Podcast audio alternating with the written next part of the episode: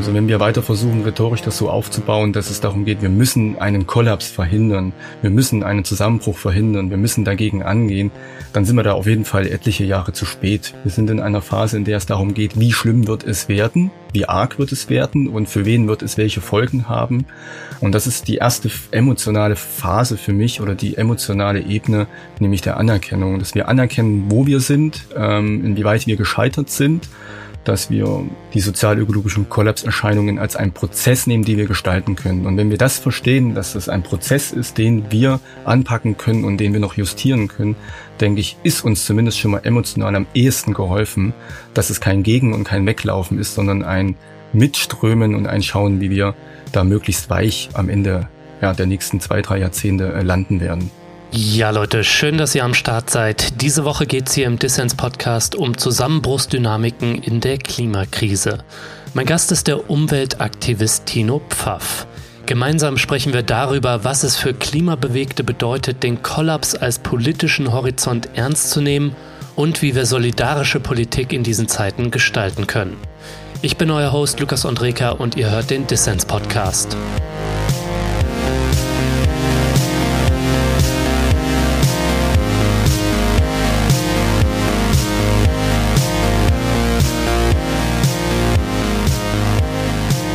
Tino, schön, dass du beim Dissens Podcast dabei bist. Hallo.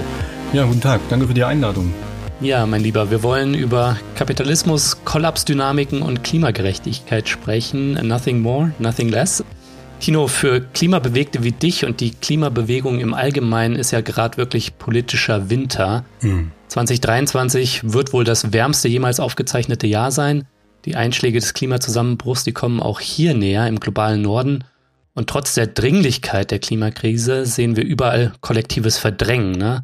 Der internationale Klimaschutz ist gescheitert, so viel kann man, glaube ich, sagen.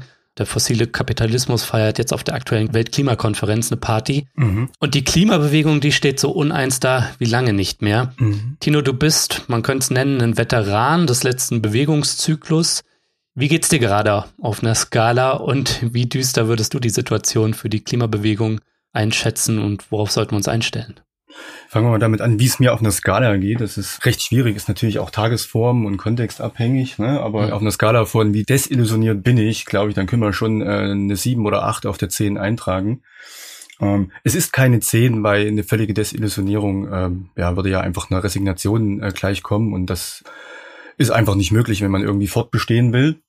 Aber äh, wenn wir sehen, was auf, auf der Welt passiert, was auch gesellschaftlich passiert, und du hast es gerade schon gut angesprochen, die Weltklimakonferenz, die COP28, ähm, die Ölscheichs und die Konzerne ähm, haben nicht mal irgendwie im Ansatz, soll ich sagen, die Pietät, äh, äh, das heimlich zu machen und kündigen ganz groß an, dass dort große Geschäfte abgeschlossen werden sollen, dass die Staaten in neue Gas- und Ölabkommen eintreten sollen. Mhm. Und das zeigt auch die ähm, prekäre Situation der Klimabewegung, der Klimagerechtigkeitsbewegung oder eben einfach auch der Umweltbewegung als solches, dass wir ähm, ja nach dem letzten Zyklus, den du auch gerade benannt hast, nach fünf Jahren jetzt ungefähr eigentlich wieder auf fast auf Punkt Null sind, ähm, kann man fast so sagen. Du sagtest, es ist das wärmste Jahr seit der Aufzeichnung. Ne? Wir können auch sagen, es ist wahrscheinlich das kälteste Jahr, was wir in, den, in diesem Jahrzehnt noch erleben werden ähm, oder auch in den nächsten Jahrzehnten. Und gleichzeitig steigen die äh, Subventionen, äh, steigen die CO2-Ausstoße weltweit, wird von einer vermeintlich, ja, im Kontext äh, der letzten Jahrzehnte progressiven deutschen Regierung, ja, das Abkommen ja auch letztendlich aufgekündigt, die erfolgreich geglaubte Klimaklage aufgeweicht. Und ich denke, das ist auch erst der Anfang von, von einem neuen Zyklus, denke ich, wo uns eben auch in einer gewissen Art und Weise in einem postfaktischen Ansatz erzählt wird, wir tun doch ganz viel, aber eigentlich gehen wir gerade ganz viele Schritte zurück. Hm. Und bezogen auf die Klimabewegung frage ich mich eben, okay, ist die Klimabewegung gescheitert oder ist die Klimabewegung am Abgrund oder wie auch immer? Klar, können wir natürlich jetzt hier darüber debattieren. Wichtig wäre natürlich aber auch einfach der Klimagerechtigkeitsbewegung, den mehrheitlich jungen Menschen, aber auch vielen älteren, betagteren und mittelalten Menschen natürlich nicht so viel Verantwortung zuzuschreiben für das, was auf dem Planeten passiert. Aber als Speerspitze des Widerstandes, und wir wissen, im historischen Kontext, aus historischen Überlieferungen, ohne Widerstand, ohne Bewegung, ohne die Menschen auf der Straße gibt es keine Fortschritte für gesellschaftlichen Wandel, für gesellschaftlich positive Entwicklungen. Und wenn wir darauf schauen, dann klar sind wir in gewisser Weise gescheitert. Hm. Die Träume, gerade aus 2019, 2020, angeführt von Fridays, dann später etwas würde ich sagen, konkretisiert von Bewegungen wie Extinction Rebellion, weit vorher natürlich aber auch Ende Gelände und jetzt der letzten Generation. Ähm, wir merken, dass die Menschen sich wehren, aber die Illusionen sind auf jeden Fall, denke ich, fürs Erste ähm, ja, beiseite gelegt. Hm. Und die Desillusion, die Dystopie ist auf jeden Fall für mich stärker fühlbar und auch, ja, zeigt sich auch in, in dem, was ich tue oder wie ich die Dinge gerade anfasse oder anpacke. Ja. Hm. Du warst ja, Tino, bis 2022 bei Extinction Rebellion aktiv, ähm, jetzt nicht mehr oder seitdem nicht mehr. Mhm. Warum engagierst du dich da nicht mehr und bist du in anderen Teilen der Klimabewegung engagiert oder mhm. hältst du dich gerade so ein bisschen vom Kampf auf der Straße oder sonst wie ein bisschen raus und widmest dich anderen Dingen? Ja, tatsächlich bin ich zu Extinction Rebellion erstmal gekommen, weil ich tatsächlich irgendwie Natürlich über Jahre hat sich das aufgebaut. Ich habe dann soziale Arbeit studiert. Ähm, daraufhin habe ich jetzt bis vor kurzem Gesellschaftstheorie äh, in Jena studiert. Ähm, und ähm, da ist man natürlich unmittelbar mit gesellschaftlichen Missständen äh, ähm, konfrontiert in der sozialen Arbeit, vor allem auch auf der praktischen Ebene, auf der zwischenmenschlichen, individuellen Ebene und erlebt das dann Tag für Tag, sowohl an der Uni als auch im Praktikum und so weiter. Aber auch vor dem Studium war das natürlich schon sehr relevant für mich, aber ja, tatsächlich war es auch Fridays for Future. Fridays for Future hat auch in mir das Herz nochmal ähm, schneller, höher schlagen lassen, jetzt die Sachen endlich anzupacken und darüber hinaus zu gehen, über individuelle Verhaltensänderungen, über das Besuchen von Workshops, Talks oder oder Konferenzen und tatsächlich auf die Straße zu gehen. Und Extinction Rebellion war damals in der Anfangszeit eine sehr interessante äh, Plattform für mich. Ähm, hm. Ich hatte damals sehr interessante Bilder aus London gesehen, als sie die Brückenblockaden gemacht hatten 2019 und fand das sehr inspirierend und fand auch das Narrativ des ähm, wir müssen natürlich auch äh, andere Spektren in der Gesellschaft erreichen, sehr interessant, ähm, weil mir natürlich aus meiner persönlichen Erfahrung, aus meinem linken antifaschistischen Background immer klar war, dass wir doch irgendwie randständig in der Gesellschaft sind, dass wir ähm, sowohl rhetorisch als auch praktisch immer wieder an den Rand gedrängt werden und man gerne so tut, als wäre das Linke, das Progressive, das ähm, ja das eigentlich das, was eigentlich eine positive Veränderung für die Gesellschaft will, nicht Mitte der Gesellschaft. Hm. Ja, ich habe ja bei Extinction Rebellion eine recht zentrale Funktion gehabt. Ich habe eine Weile dort als Sprecher fungiert. Das ist natürlich alles mehr oder weniger wie im Aktivismus üblich, äh, einfach passiert. Man, man hat da keinen Plan vorher, man sieht das nicht so, man tritt in die Bewegung ein, fängt an und dann entstehen die Dynamiken. Und ähm, habe für mich dann auf jeden Fall gemerkt, dass da ein Peak, ein Höhepunkt erreicht war, auch für die Bewegung, die die großen Träume aus 2019, als ähm, Extinction Rebellion in Deutschland es geschafft hat. Ähm, es waren damals so um die 6000 Menschen im Oktober nach Berlin zu bringen und Straßen zu blockieren. Damals war natürlich, äh, sind wir davon ausgegangen, das ist der Anfang von was Großen oder es könnte der Anfang von was Großen sein ähm, war aber dann aus unterschiedlichen Gründen, unter anderem vor allem auch aufgrund der Corona-Pandemie, wie wir das ja alle mitbekommen haben, eigentlich der Peak der Bewegung. Und ich habe die Kraft in der Bewegung dann nicht mehr gesehen, tatsächlich ja größere Stellschrauben irgendwie in Bewegung zu setzen. Was aber wichtig ist, ist, dass die Bewegung immer noch aktiv ist, dass sie noch wirkt, dass sie jetzt auch äh, so ein bisschen gemeinsam mit der letzten Generation gerade probiert. Ähm, viele erinnern sich vielleicht, die Massenproteste aus den Niederlanden der, des letzten Monats hier nach Deutschland zu bringen. Das heißt, die Bewegung lebt, die pulsiert. Hm. Die Bewegung hat sehr, sehr viel gelernt, ist von einer, einer naiven, wir, wir lassen mal alle mitmachen und irgendwie wird das schon und wir kriegen das hin Bewegung zu einer sehr versierten, für mich doch schon sehr linken und ähm, politisch bewussten Bewegung geworden. Und genau, also sie pulsiert, aber sie ist nicht mehr ganz groß wie gehofft. Und meine Aussage ist daher jetzt nochmal wichtig, dass ich natürlich niemanden irgendwie absprechen will, weiter dort aktiv zu sein und nicht wirksam zu sein. Klar. Genau. Aber meine Entscheidung ist so getroffen worden. Und vielleicht kommen wir da später auch noch drauf oder gleich. Und tatsächlich, ähm, ja, Klar, ich habe jetzt erstmal mein Studium beendet, was ich natürlich durch den Aktivismus sehr an die Länge gezogen habe. Ich ähm, habe hab mich jetzt auf das Herausgeben von politischen Sammelbändern bezogen, bin sehr, sehr zum, eher zum Online-Aktivist gewachsen. Mhm und sehe das aber alles als Teil äh, selbst einer, einer, einer kleinen Resignation. Denn ich, mein aktivistisches Herz sagt natürlich ganz klar, äh, wir müssen auf die Straße, wir, wir müssen Hunderttausende, wir müssen Millionen werden, wir müssen die, die Kraft nach außen bringen, wir müssen Mitnahmeeffekte erzeugen.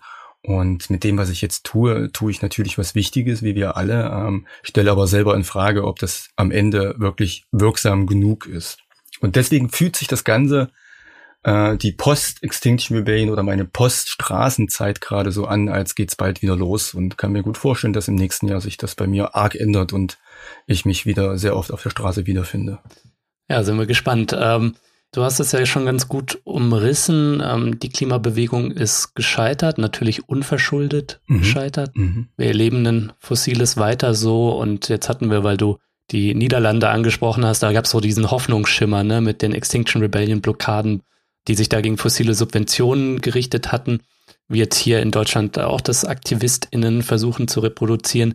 Und ähm, da haben sie der Regierung dann die Zusage abgetrotzt, ne, diese fossilen Subventionen äh, zurückzufahren. Und jetzt haben wir den Sieg des Rechtspopulisten Gerd Wilders erlebt, ähm, was äh, natürlich das alles auch wieder in Frage stellt. Mhm. Genau, also worauf wir uns, glaube ich, einstellen müssen, ist ähm, zunächst einmal einen Winter und auch das, das 1,5 Grad Ziel, dass das gerissen werden wird, ähm, dass die Welt auf absehbare Zeit mit dem zu tun haben wird, was du ähm, sozial-ökologische Kollapsdynamiken nennst, ja. Deswegen würde ich gerne mal mit dir genau über das sprechen, ne? über mhm. ja ein Panorama, wie die Situation jetzt gerade ist und in den nächsten Jahren sein wird, weil da brauchen wir, glaube ich, ein realistisches Bild ähm, davon, welche Dynamiken sich da entwickeln werden, um dann auch strategische politische Antworten darauf zu finden, wie sich die Bewegung da positionieren kann. Mhm. Und da erleben wir tatsächlich, dass mehr darüber diskutiert wird, über den sogenannten Klimakollaps oder Klimazusammenbruch, Zusammenbruchsdynamiken ähm, und auch die Frage, wie sich da linke und solidarische Politik darin machen lässt. Aber was ist dein Eindruck, Tino? Sind diese Kollapsdynamiken, ist es eigentlich in der Klimabubble oder in der progressiven Bubble, gibt es da eigentlich ein geteiltes Verständnis dafür, dass das das ist, worauf wir uns einstellen müssen? Mhm. Oder haben wir es da auch mit Verdrängung zu tun auf Seiten der Progressiven? Mhm. Das ist eine sehr, sehr wichtige Frage, dass wir direkt auch äh, da fragen und nicht jetzt fragen, haben das die Konservativen verstanden? Denn ich glaube, da sind wir uns einig, ja. Mhm. Und weiter nach rechts dann natürlich. Mhm, ja und nein. Also ähm, es ist, glaube ich, gar nicht so einfach zu beantworten, denn ähm, da müsste man natürlich in jedes Individuum reinschauen, wie sie das verarbeiten, wie sie damit umgehen, welchen Background sie haben und vor allem welche Hemmschwellen sie haben. Aber im Großen und Ganzen ähm, gehe ich schon davon aus, dass das zum Teil nicht großflächig verstanden wird im progressiven Lager. Ein Indiz dafür könnte sein, weil wenn das so wäre, wären wir vielleicht schon Hunderttausende auf der Straße. Aber das ist vielleicht dann auch wieder ein wenig weit hergeholt da wir ja alle Teil des Systems sind, wir sind alle Teil dieser Struktur, wir sind alle Teil des zerstörerischen Kapitalismus. Und diese Abhängigkeiten sind natürlich auch stark zu merken bei jedem Individuum. Mhm. Im Großen oder Ganzen sehe ich aber gerade in der Rhetorik nur die letzte Generation, die tatsächlich das auf den Plan bringt und rhetorisch das ähm, rüberbringt und das sagt, was äh, eigentlich vonstatten geht. Und zwar, dass wir tatsächlich im Begriff sind, zivilisatorische Leitplanken zu durchbrechen, sowohl im klimatischen System, im ökologischen System, aber eben auch darauf folgend. Und das ist, glaube ich, der Zentrum oder das Zentrum des sozial-ökologischen Kollaps oder sozial-ökologischen Zusammenbrüche, dass soziale Gefüge, soziale und kulturelle Systeme eben im Begriff sind, sich stark zu verändern und an einem gewissen Punkt auch als Zusammenbruch bezeichnet werden können. Ja. Mhm. Mir scheint auch ein bisschen, dass ja viel Unwissen oder Missverständnis darüber besteht, was eigentlich Klimakollaps ist. Mhm. Scheint immer so ein bisschen das Bild vorzuherrschen. Das passiert irgendwie an, viele denken, weit entfernten Punkt X, ne? Und dann bricht alles irgendwie so auf einen Schlag zusammen. Mhm. Da kommt auch so ein bisschen her, dass dann Leute, die vom Klimakollaps sprechen, ne, dass denen so angehängt wird, sie hätten ein apokalyptisch-religiöses Weltbild. Mhm. Dabei scheint mir, dass Leute, die das tun, eigentlich viel differenzierter über den Kollaps sprechen, als es wahrgenommen wird. Ne? Also, mhm. dass wir es da mit einem dynamischen und eskalierenden Prozess zu tun haben. Also nicht einem jetzt kein Kollaps, dann Kollaps. Und dass wir uns halt am Anfang dessen befinden. Und du selbst sprichst eben auch von sozial-ökologischen Kollapserscheinungen ne? und hast eben schon angesprochen, ne? dass bestimmte zivilisatorische Leitplanken ähm, bestimmte normative Gewissheiten unserer Lebensweise dann flöten gehen. Ne? Mhm. Also vielleicht kannst du das mal ein bisschen ausführen. Wie müssen wir uns dem Thema Klimakollaps, dem Begriff, aber auch in dem ganzen Prozess, wie müssen wir uns dem ähm, annähern, äh, dass wir quasi zu einem realistischen Sprechen darüber kommen, mhm. ähm, über Kollapsdynamik? Genau, du hast ja jetzt die Begrifflichkeiten schon ein paar Mal so benannt. Ich würde da auch eher von dem sozial-ökologischen Kollaps sprechen statt von dem Klimakollaps. Denn das ist das, was wir verstehen müssen. Auch die Klimagerechtigkeitsbewegung ähm, und auch äh, verschiedene NGOs, die sehr stark natürlich das Klimathema bespielen. Aber die ökologische Bedrohung, die ökologische Katastrophe ist eben mehr als nur das Klima in Anführungszeichen. Und wir müssen sehr aufpassen, als selbst als aktivistische Menschen, als Progressive und Linke, das ökologische Problem oder das sozial-ökologische Problem nicht auf das Klima Problem runter zu reduzieren. Denn mhm. ähm, nochmal ein kleiner Exkurs vorab, so in meiner dystopischen Utopie, das mag jetzt verwirren, diese Zusammensetzung, haben wir es in 10, 15 Jahren, hat es die Weltgemeinschaft tatsächlich irgendwie gepackt, ähm, äh, CO2-Ausstoß zu reduzieren, Treibhausgase zu reduzieren. Ähm, man kann global ähm, einen Stagnieren der Erhitzung der Erdatmosphäre feststellen, weil man sich ganz viel darum gekümmert hat eben. Und trotzdem hat man weiter Elektroautos gebaut, man hat, man hat ganze Wälder, ganze Landschaften abgeholzt für, für Solarzellen Abfallanlagen und so weiter. Mhm. Und wir haben das Klima stabilisiert, aber keiner hat an die ökologischen Probleme gedacht, an die Ökozite, äh, den Zusammenbruch der Kornkammern, das Artensterben.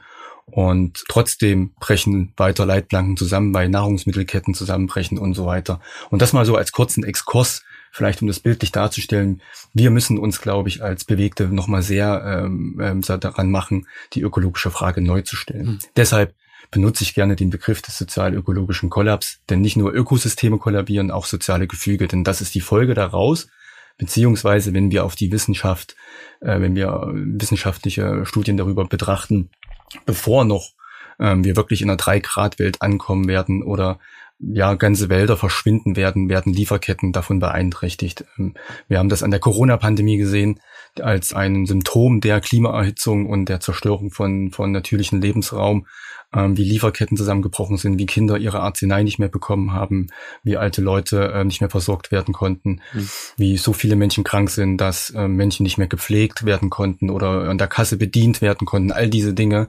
Das heißt, bevor, wie gesagt, die Ökologie wirklich zusammenbricht, wird das Soziale zusammenbrechen und dann wird es halt recht ungemütlich, gerade für Minderheiten und ähm, ja ähm, schwache Gruppen in unserer Gesellschaft. Mhm. Kommen wir aber zurück zum Kollaps.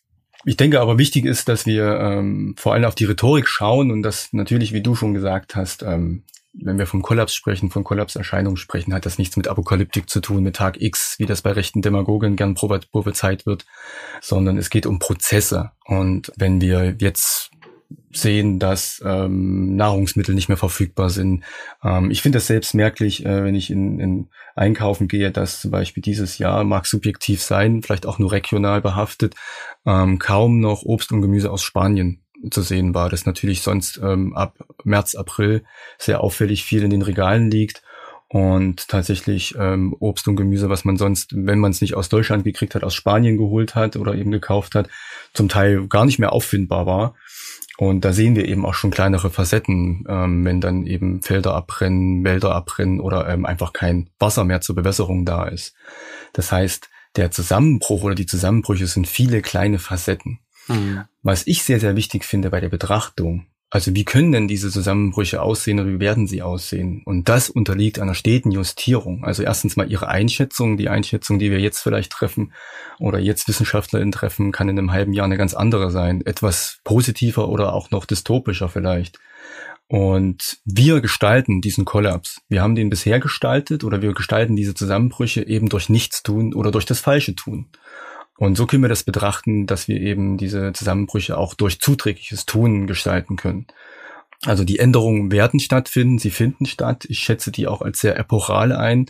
Die Zeiten der Globalisierung sind meines Erachtens nach vorbei, ähm, zumindest in der Zunahme der Globalisierung. Ähm, ähm, gerade Regionen und lokale Gemeinschaften sind angehalten, ähm, auch sich lokal möglichst wieder zu versorgen, ähm, um da Sicherheiten zu schaffen so wichtig wie natürlich eine globale Weltgesellschaft ist, brauchen wir, glaube ich, gerade wirklich in den Versorgungsstrukturen ähm, neue alte Strategien, um Sicherheiten zu schaffen.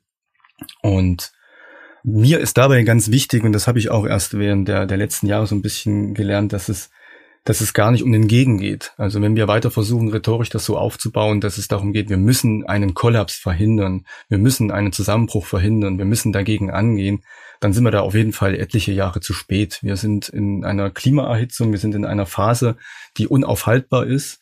Wir sind in einer Phase, in der es darum geht, wie schlimm wird es werden, wie arg wird es werden und für wen wird es welche Folgen haben mhm. ähm, und wie stark werden diese Folgen sein, wie sehr werden die mein Leben beeinträchtigen. Es geht also nicht mehr darum, wir packen das jetzt mal ein halbes oder ein Jahr an und dann ähm, erhitzt sich die Erdatmosphäre nicht mehr, brechen Ökosysteme nicht mehr zusammen. Ich denke, darüber sind wir hinaus. Und das ist die erste emotionale Phase für mich oder die emotionale Ebene, nämlich der Anerkennung, dass wir anerkennen, wo wir sind, ähm, inwieweit wir gescheitert sind, dass wir uns nicht als Schuldige sehen. Ähm, wir können Schuldige ausmachen, finde ich manchmal auch ganz produktiv, wenn es darum geht, fossile Konzerne, bewusste Entscheidungen, äh, Regierungsentscheidungen oder einfach nur Entscheidungen, die aufgrund von zu nah, äh, ja, zu, einem zu nahen Zusammensein von Wirtschaft und Politik entstehen, ähm, ausfindig zu machen. Aber als erstes können wir Verantwortung annehmen, wie das generell bei historischen Begebenheiten so ist. Und ja, die sozialökologischen Kollapserscheinungen als einen Prozess nehmen, den wir gestalten können. Und wenn wir das verstehen, dass das ein Prozess ist, den wir anpacken können und den wir noch justieren können, denke ich, ist uns zumindest schon mal emotional am ehesten geholfen, dass es kein Gegen- und kein Weglaufen ist, sondern ein Mitströmen und ein Schauen, wie wir da möglichst weich ähm, am Ende ja, der nächsten zwei, drei Jahrzehnte äh, landen werden. Und wenn wir das so betrachten, denke ich, ist für mich auf jeden Fall einfacher, ähm, die Dinge anzugehen und ja, mich nicht so sehr zu wehren, sondern produktiv zu sein. Ja, spannend, was du da sagst. Ich habe das so auf ganz persönlicher Ebene, äh, glaube ich, bin ich noch genau in diesem Trauerprozess. Ne? Du hast diese Phase mhm. der Akzeptanz angesprochen. So, also mir macht das ganz schön Angst, gerade mit Blick auf meinen Sohn, der jetzt eins geworden ist gerade, ne? Wie die nächsten Jahre aussehen werden. Und mhm. bei mir führt das auch dazu, dass ähm, ich mich manchmal sehr ohnmächtig fühle. Mhm. Ähm, und das stellt uns, glaube ich, auch kollektiv vor enorme emotionale und auch politische Herausforderungen, ne? als Progressive, als Klimabewegung, als Linke etc. Weil diese Zukunft, die scheint vielen mit Blick auf diese Angst vor Kollapsdynamiken oder vom Kollaps ähm, als nicht mehr gestaltbar. Ne? Und wenn wir als Linke oder Klimabewegung da keine positive Erzählung haben, dann tragen wir vielleicht auch zu dieser Ohnmacht bei. Auch eine Ohnmacht, die die Rechten ne, gerne bespielen ähm, mit ihren autoritären Antworten. Hm. Also inwiefern besteht da vielleicht auch eine Gefahr, dass das Sprechen von Kollapsdynamiken oder wenn wir es eben falsch machen und zum Beispiel vom Klimazusammenbruch sprechen, ne, inwiefern das vielleicht auch ja demotivierend und entmächtigend sein kann und uns, ja, sage ich mal, strategisch einen Bärendienst erweist. Also mhm. damit müssen wir vielleicht auch klug umgehen. Was denkst du da? Ja, absolut. Also als äh, in meiner Zeit bei Extinction Rebellion sah ich mich natürlich sehr oft damit konfrontiert, mit dem Vorwurf, ihr seid zu dystopisch, ihr seid zu ähm, apokalyptisch, aber ich glaube, erstmal ist wichtig, vielleicht um dann auch nochmal von vorhin Zugriff zu nehmen, ähm, schaut euch mal an, ebenso wie das ähm, auch gerade in den Medien ist, also liebe Zuhörende, mit den, mit den Gender-Debatten und so weiter, wo den Linken, den Grünen unterstellt wird, man würde den ganzen Tag über nichts anderes reden, schaut euch die Programme ab, da sind wenige kleine Absätze drinne, das ist dort eigentlich nie Thema. Dieses Thema wird immer von Rechten und Konservativen hochgespült oder bewusst von, von, von der Springerpresse und ähnlich ist es wie bei dieser Apokalyptik.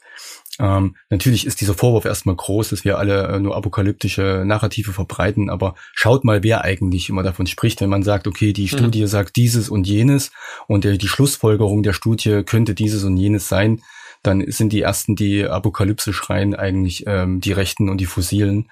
Und das ist, glaube ich, nochmal wichtig, auch so ein bisschen meines Erachtens nach zu verstehen, wer uns diese Flöhe in den Ohr setzt, dass das denn so wäre. Mhm. Ähm, nichtsdestotrotz ist es wichtig, gerade ähm, wenn man dann ein Sprachrohr einer Bewegung ist, wenn man wenn man ähm, ähm, das Privileg hat, in, in der Öffentlichkeit ähm, seine Meinung, seine Perspektiven und Erfahrungen kundzutun, sensibel damit umzugehen. Und ich denke, das ist natürlich so ein Dilemma, was sich auch in der deutschen Klimapsychologie immer wieder aufzeigt, dass mhm. ähm, so in meinen Studien der, der, der, der Studien aus der Klimapsychologie mir immer wieder auffällt, dass ähm, Klimapsychologinnen ähm, häufig äh, sich dazu angehalten sehen, ähm, die Menschen zu warnen, nicht zu apokalyptisch zu sein, die Klimagerechtigkeitsbewegung zu kritisieren, äh, da doch ein bisschen äh, utopischer zu sein. Ja, das hört man auf jeden Fall ständig, dass man nicht schwarz malen soll, dass man nicht mhm. Stand jetzt ein realistisches, düsteres Bild der Zukunft zeichnen darf, weil das die Menschen demotiviert, sie ohnmächtig macht.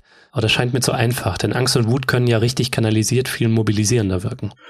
Genau, genau. Und wenn ich mir auch Studien anzeige und, den, und dann die Interpretation von verschiedenen ähm, Klimapsychologinnen, äh, sehe ich immer genau das Gegenteil. Dann geht es darum, nein, wir brauchen den Wahrheitsgehalt. Und das sehe ich eben auch so, ja. Mhm. Dass am, am Anfang der ganzen Geschichte die Wahrheit steht. Und wenn wir uns mit gezielten Lügen, mit Vertuschen, vor allem aber mit Verharmlosen der Situation ähm, gemein machen, dann können wir uns fragen, ob wir denn besser sind als konservative rechte Demagoginnen, als wir besser sind als der aufkommende Trumpismus oder auch ähm, die Narrative, die mittlerweile ja von FDP und CDU im Akkord abgespielt werden. Ähm, deswegen denke ich, am Anfang steht die Wahrheit und dann ist die Frage, wie kreieren wir diese Erzählung von Wahrheit, von Annahmen und von Wahrscheinlichkeit. Da denke ich, ist es natürlich wichtig, sensibel zu sein. Es ist wichtig, aber die Wahrheit zu sagen, die Wahrheitsgehalte nach außen zu bringen. Und es bedeutet ja aber nie zu sagen, es sieht ganz, ganz schlimm aus, aber das können wir machen. So, ne? Also ähm, es ist, glaube ich, wichtig, immer eine Tür nach hinten offen zu lassen und den Leuten ja einen, einen Blick äh, in die Zukunft geben zu können, warum sie sich an oder wodurch sie sich angehalten sehen, aktiv zu werden. Ich selbst ähm, muss aber sagen, vor allem, dass ähm, viele Menschen, die mir bei Extinction Rebellion begegnet sind und auch ich, ich bin nicht davon aktiviert worden, dass ich wusste, das Klima erhitzt sich ein bisschen und ähm, es wird zwei, drei Grad wärmer. Und ähm, das bedeutet vielleicht, keine Ahnung, dass ich im Sommer äh, öfter baden gehen kann oder so, so ein bisschen diese, um das jetzt mal ein bisschen äh, pathetisch rüberzubringen. Ähm, ich bin davon nicht aktiviert worden. Ich bin wirklich erst aktiviert worden, als ich mich mit wissenschaftlichen Studien auseinandergesetzt habe und das erste Mal mir tatsächlich äh, Zusammenbruchserzählungen äh, äh, begegnet sind. Mhm. Von daher wäre ich hier auch vorsichtig, ähm, da das breite Spektrum unserer Gesellschaft, äh, unserer Milieus und vor allem auch äh, individuellen Wahrnehmung ähm, da so über einen Kamm zu scheren und denke, dass es ähm, da verschiedene Narrative braucht und dass es eher wichtig ist, dass sich verschiedene AkteurInnen ähm, da gegenseitig flankieren und unterstützen, statt äh, sich eben zu kritisieren. Mhm. Aber, und dann kommen wir noch mal kurz zurück zur Klimapsychologie. Was sehr stark aus der Klimapsychologie herausgeht, ist eben der Umgang mit Emotionen. Also die Emotionspsychologie sagt ganz klar, also das, was wir beide gerade tun, wir interagieren gerade miteinander und äh, unsere Wahrnehmung nach außen ist immer mit Emotionen verbunden. Du hörst meine Stimme, ich, ich sag bestimmte Wörter oder du stellst mir Fragen und als erstes aktiviert das was in mir. Das heißt, unsere kognitiven Prozesse, unser, unser Kontakt zur Außenwelt findet immer über Emotionen und die Verarbeitung dieser statt. Und wenn wir das so ein bisschen genauer verstehen, dann verstehen wir vielleicht auch besser, dass wir mit Emotionen arbeiten müssen. Und aktuell habe ich sehr das Gefühl in der deutschen politischen Landschaft, dass man als Progressive und Linke versucht, ja, niemanden irgendwie in Panik zu bringen oder in die Ecke zu drängen, was ich ein wenig verstehen kann. Die Anti-Corona-Proteste und so weiter sind sehr, sehr verunsichernd gewesen, was da alles so entstanden ist, mhm. welche ähm, neuen Dynamiken da entstanden sind, die tatsächlich sehr demokratiegefährdend sind. Und ich denke aber, es ist ein großes Problem, dass offenbar in meiner Wahrnehmung der Wutraum unserer Gesellschaft und Wut ist, ist, ist eine sehr, sehr wichtige Empfindung. Wut äh, kanalisiert ganz, ganz vieles, was uns Angst macht und so weiter und kann Kollektivität schaffen. Ja. Aus Wut ähm, geht man auf die Straße, lernt Menschen kennen, die genauso denken wie man selber und daraus kann Zorn entstehen, man kann kollektiv wirksam sein, man kann Dinge erreichen, kann dadurch Wirksamkeitsgefühle und so weiter bekommen. Wenn wir aber ähm, mehr damit beschäftigt sind, keine Emotionen zu erzeugen, dann überlassen wir das den Rechten. Und das haben wir die letzten Jahre während Corona gesehen, äh, was dann damit passiert. Und mhm. rechte Narrative, und das wissen wir aus faschistischen Diktaturen, das wissen wir vor allem aus dem letzten Jahrhundert, ähm, ähm, rechte Narrative oder die Erzeugung von solchen Protesten geht vor allem darauf, ist vor allem darauf zurückzuführen, dass Emotionen in den Menschen erzeugt werden. Und das aber oft auf, auf basierend auf Lügen, auf Unwahrheiten, auf dem Präsentieren von Schuldigen, von angeblichen Lügenden, von Verschwörungserzählungen vor allem, von angeblichen geheimen Plänen und so weiter. Und solange wir das nicht verstehen und wir nicht anerkennen, dass wir Menschen alle emotionale Wesen sind, dass wir alle wütend sein dürfen und wütend sein müssen, dann überlassen wir das Feld der Rechten. Und das passiert nach wie vor immer noch, außer eben im Kontext von verschiedenen Bewegungen, gerade auch wie Fridays for Future das ja sehr groß und lange auch geschafft hat. Mhm. Ja, aber bis dahin haben wir ein großes Problem. Solange wir meinen, wir müssen das rational immer wieder erklären und die, die Kurve des Instituts XY reicht aus, um den Leuten das zu erklären, dann denken wir falsch. Die Leute sind sauer, die sind stinksauer und das zu Recht auch. Ich bin auch enttäuscht, ich bin desillusioniert ähm, auch von der jetzigen Regierung, die, die kleine Hoffnung, ohne die Grünen jetzt vorzuschieben. Wir wissen, was wir an der FDP, an, an der SPD und an der Union haben. Wir wissen, was da falsch läuft, dass wir, dass da Vertrauen, Hopfen und Malz meines Erachtens nach verloren ist. Aber auch an den Grünen haben wir gesehen, dass sie ein Rädchen im System sind, dass sie in der Regierungsverantwortung ihre Prinzipien äh, ja irgendwo doch verraten oder nach hinten schieben. Und das macht wütend und das gibt den Menschen das Gefühl, dass wir einfach den Regierenden, den Gewählten nicht mehr vertrauen können. Und das ist das, das müssen wir auch aus historischen Überlieferungen, ist für mich die größte Gefahr für neue Entwicklungen hin zu autoritären Staatsformen, dass man jetzt ähm, die AfD bei 20 Prozent hat, ähm, obwohl die ähm, Tag ein, Tag aus lügen und hetzen und einfach äh, der Wahrheit so weit entfernt sind wie wahrscheinlich eine Partei seit vielen, vielen Jahrzehnten nicht mehr. Und ja, diese, diese Wuträume sind halt wichtig und die sind klar, aber ähm, wir müssen das als Progressive anerkennen und wir müssen Wuträume schaffen. Also wir dürfen auch als Linke nicht immer nur Gegenproteste machen, um das nur mal zum Abschluss zu bringen. Wir brauchen proaktive Proteste. Wir müssen auf die Straße und wir müssen wütend und sauer sein und den Leuten zeigen, du kannst auch mit uns wütend sein, du musst deswegen nicht mit Nazis marschieren, um das mal jetzt auf die aktuelle Zeit so ein bisschen runterzubrechen, ja. Ja, die ähm, Angst und die Wut von links dann fundieren, ne? Und sie auf die richtigen mhm. GegnerInnen lenken. So, ne? Absolut, ja. Auf die Reichen, auf die fossile Wirtschaft, auf die fossilen Subventionen, die auch von dieser sogenannten Fortschrittskoalition mitgetragen werden. Mhm. Aber ja, ich fand es spannend, was du jetzt erzählt hast, diese Wuträume ernst nehmen und Wuträume auch schaffen ähm, und dann eben eine eigene mobilisierende Erzählung überführen. Mhm. Absolut. Du hast jetzt vorhin schon von gesprochen, ne, dass wir die Kollapsdynamiken, dass wir da ein realistisches Bild brauchen, dass ähm, wir dann drauf schauen müssen, wie können wir diesen Prozess gestalten. Mhm. Vielleicht nochmal einen Schritt zurück. Was glaubst du denn, wenn wir uns jetzt auf dem Pfad weiter bewegen, ja? Also mhm. wir sehen jetzt schon, ne, bekommen jetzt schon einen Vorgeschmack, was es bedeutet, wenn zivilisatorische Leitplanken angesichts von Krisen zusammenbrechen, ja? Und mhm mitgetragen von den äh, Grünen in der Regierung. Das Recht auf Asyl eingeschränkt wird massiv. Das ist, glaube ich, ein kleiner Vorgeschmack darauf, was uns vielleicht auch in der Zukunft droht. Ne? Also die Klimaflucht, die steckt ja, könnte man sagen, noch in den Kinderschuhen. Ja, mhm. also worauf müssen wir uns da einstellen, deiner Meinung nach? Und das ist natürlich schwierig, Prognosen abzuliefern, aber ich glaube, du kannst dabei helfen, so ein realistisches Bild zu schaffen, was glaube ich gut für den Anfang ist. Mhm. Ja, natürlich ähm, ist es immer schwierig, ähm, was genau zu datieren. Und das, wenn das so wäre, dann wäre das, glaube ich, auch äh, viel, viel einfacher und wir könnten das auch viel, viel besser anpacken und rüberbringen. Aber ich so vorab auf jeden Fall ähm, kann ich auch dann immer nur dazu raten, Aktivistinnen auch einfach mal ein bisschen erst ernster zu nehmen, denn ich kenne selten Aktivistinnen oder aktive äh, Menschen auch in NGOs, Instituten und Vereinen, die sich ähm, gegen Klimakatastrophe, ökologische Zerstörung oder eben sozialen Verfall der Gesellschaft einsetzen, dass sie ähm, mehr ähm, auf einer Meinungsmache aus sind, als dass sie sich auf Studien und Fakten und Begebenheiten beziehen.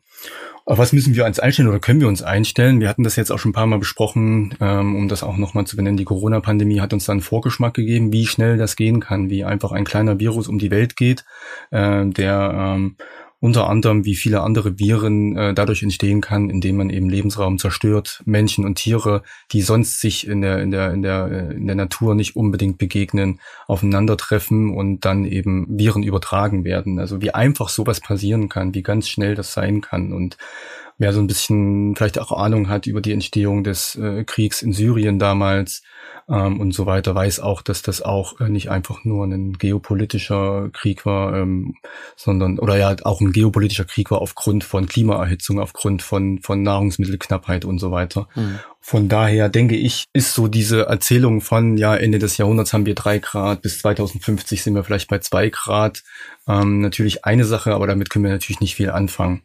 Ja, wir wissen jetzt auf jeden Fall, jetzt auch bisher noch vorsichtige WissenschaftlerInnen ähm, sind nur mittlerweile auch dabei zu sagen, die 1,5 Grad sind Geschichte. Wir als Aktivistinnen haben das in 2019 eigentlich schon ganz klar gesagt, was alles darauf hindeutet. Dann ähm, hattest du ja vorhin auch gesagt, ne, dann wurden wir dann eher belächelt oder als ApokalyptikerInnen abgestempelt. Aber dem ist dann nun leider äh, äh dann doch so gekommen und in Deutschland sind wir mittlerweile sogar, glaube ich, äh, bei 1,7 Grad. Also auch die zwei Grad in Deutschland werden wir wahrscheinlich noch in diesem Jahrzehnt erreichen. Und wir hatten das vorhin schon mal angerissen es ist jetzt kein Warten auf, okay, es wird heißer und ich muss mir jetzt äh, Sonnencreme eher auftragen oder brauche einen Sonnenschirm irgendwann, ähm, sondern das ist ein, das ist ein. Eher so Ahrtal, so multiple times oder so halt. Erstens mal das, es ist natürlich, kann sehr situativ sein. Von heute auf morgen ist vielleicht dein Leben sehr beeinträchtigt, indem du zum Beispiel wie im Ahrtal lebst und ähm, da eine Flutkatastrophe, die für sich erstmal äh, Starkregen und so nichts Besonderes ist, was es schon immer gibt, aber einfach die Intensität und die Häufigkeit äh, zunimmt. Und das ist, glaube ich, immer noch für viele schwer zu verstehen. Da entsteht gerade nichts Neues. Es gibt jetzt nicht auf einmal irgendein neues Naturphänomen, was vorher niemand gesehen hat. Es geht einfach darum, dass das, was da ist, gravierender wird. Mhm. Es ist ähm, wie wenn du einen Husten hast, der latent ist und du kümmerst dich nicht und irgendwann wird er stärker und stärker und dann greift er vielleicht deine Lunge an und dann hast du eine Lungenentzündung. Und so kann man sich das vorstellen, dass es natürlich ein dynamischer Prozess ist und der sehr schwer vorhersagbar ist. Vor allem aber, denke ich, werden wir es merken an den sozialen Gefüge. Ähm, und das sehen wir jetzt gerade. Wir haben eine vermeintlich progressive Regierung im Vergleich zu äh, den Jahren davor. Und wir haben gerade das, äh, die Verabschiedung des schärfsten Asylgesetzes, äh, ja, was ich mir jetzt überhaupt so erdenken kann. Ähm, also auch das sind schon Anzeichen. Ähm, einerseits mit Bezug auf die Klimaklage sehe ich hier einfach äh, das Rühren und, und, und Bibbern des fossilen Kapitalismus, die Einflussnahme auf politische Entscheidungen, eben weil man davon ausgeht, bald wird es unausweichlich sein, ähm, nicht mehr in Fossile zu investieren, weil es einfach zu teuer wird, weil der Ölpeak vielleicht auch irgendwann dann doch mal erreicht wird, weil es sich nicht mehr rentiert aus, äh, aus mhm den Tiefen des Meeres Öl zu fördern, äh, weil es keiner mehr kauft. Und eigentlich ist das schon so gerade ein Aufbauen des fossilen Kapitalismus, was aber nicht bedeutet, dass, dass es in zwei, drei Jahren vorbei ist. Und das müssen wir uns dann einfach auch vor Augen führen.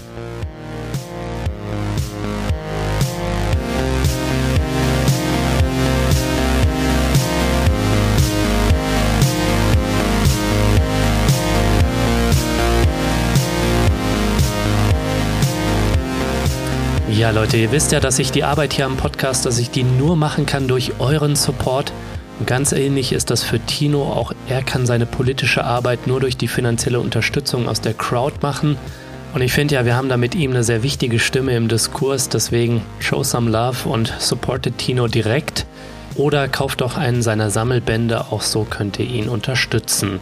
In den Shownotes findet ihr entsprechende Links und was ihr natürlich dort auch findet, sind Infos dazu, wie ihr Dissens supporten könnt. Denn damit ich diesen Podcast hier weiterhin für alle da draußen kostenlos, werbefrei und unabhängig machen kann, bin ich auf weitere Fördermitglieder angewiesen.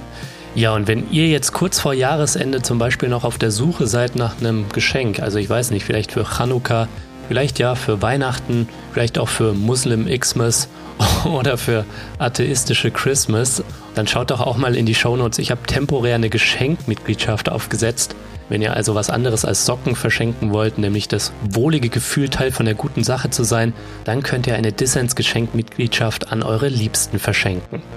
So, jetzt aber wirklich genug der Promotion. Jetzt geht's weiter mit dem zweiten Teil meines Gespräches mit dem Umweltaktivisten Tino Pfaff.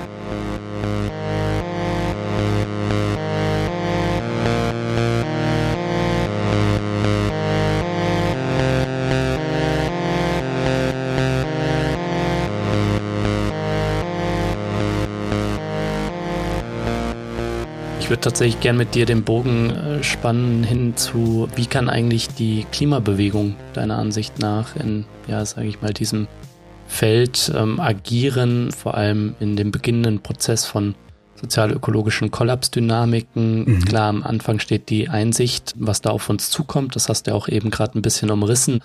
Und dann stellt sich natürlich die Frage, ne, wie positionieren da und wie lässt sich eine linke und solidarische Politik innerhalb von Kollapsdynamiken äh, gestalten, ja. Mhm. Wir müssen jetzt, glaube ich, sehen, dass die Klimabewegung im Allgemeinen gerade isoliert und marginalisiert ist und das hat natürlich verschiedene Gründe, vielleicht aber hier und da auch eben strategische Schwächen, ja, die dafür ursächlich sind. Mhm. Ähm, also lass uns mal genau darüber sprechen, wie in dieser, am Anfang dieses neuen Zyklus vielleicht ähm, strategisch aufstellen, denn Einerseits scheint es natürlich immer noch wichtig, um jedes Zehntel Grad zu kämpfen, mhm, ja, um damit vielleicht weitere Kollapsdynamiken abzuschwächen, also Kämpfe gegen fossile Subventionen zum Beispiel, wie wir es jetzt gerade im Fokus ähm, von Teilen der Klimabewegung sehen. Mhm. Andererseits braucht es vielleicht auch eine Vorstellung davon, wie im Kollaps äh, antifaschistische und solidarische Politiken aussehen können. Mhm. Äh, damit beschäftigt sich gerade Tacho Müller, auch ein gern gesehener Gast bei mir im Podcast, ähm, in seinen Newslettern regelmäßig, ne? Also der da für eine Klimantifa ähm, votiert und für solidarisches Preppen, also das Preppen nicht nur den Rechten zu überlassen, sondern eben ja an der Basis da äh, sich mhm. auf Kollapsdynamiken einzustellen. Und dann gibt's natürlich auch noch Leute wie du, die dafür plädieren und betonen, dass wir auch viel mehr Verbindung von Klassenkämpfen und äh, Klimabewegung benötigen, also ein stärker antikapitalistisches Profil, wenn man es mal von der Klimabewegung aus denkt also auch einen positiven Entgegen Gegenentwurf zum, sage ich mal, Kollapskapitalismus, ähm, wie zum Beispiel Vergesellschaftung und öffentlicher Luxus. Mhm. Also wie denkst du da gegenwärtig über dieses strategische Feld, das sich irgendwo zwischen Abwehr, Resilienz und Angriff oder Offensive befindet? Ne?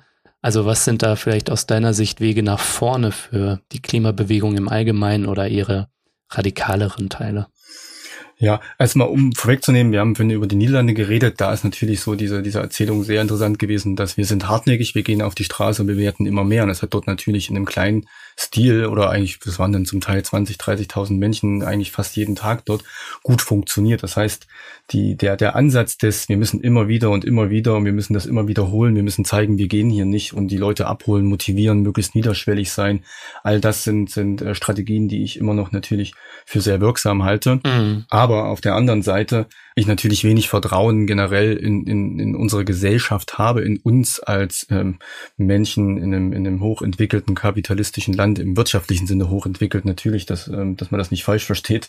In vielen Dingen sind wir sicherlich nicht weit entwickelt ähm, dass wir natürlich viele Auswege haben. Wir können ganz schnell vergessen. Also wir können, das habe ich sehr viel erlebt und ich bin, sehe mich da auch als Teil dessen etwas desillusioniert. Ich kann jahrelang auf die Straße gehen und mich dann zurückziehen und trotzdem aber mein Leben so ein bisschen weiterleben, andere Sachen machen, die zwar Teil des Rädchens sind, die mich aktiv erscheinen lassen, aber die Möglichkeit oder die direkte Konfrontation ist einfach noch nicht vorhanden, wie eben bei unseren MitstreiterInnen in Regionen des globalen Südens, wo sie unmittelbar betroffen sind und gar nicht umhin kommen, jeden Tag als, als Kampf äh, äh, gegen ihr, die Zerstörung ihrer Lebensgrundlagen zu sehen. Mhm. Und ich glaube, hier ist das größte Problem, dass wir tatsächlich auch einfach zu sehr äh, ähm, Kinder des Wohlstands sind, ähm, Kinder im Sinne von ähm, Erben des Wohlstands, Erbinnen des Wohlstands. Ich meine das jetzt nicht auf das Alter bezogen.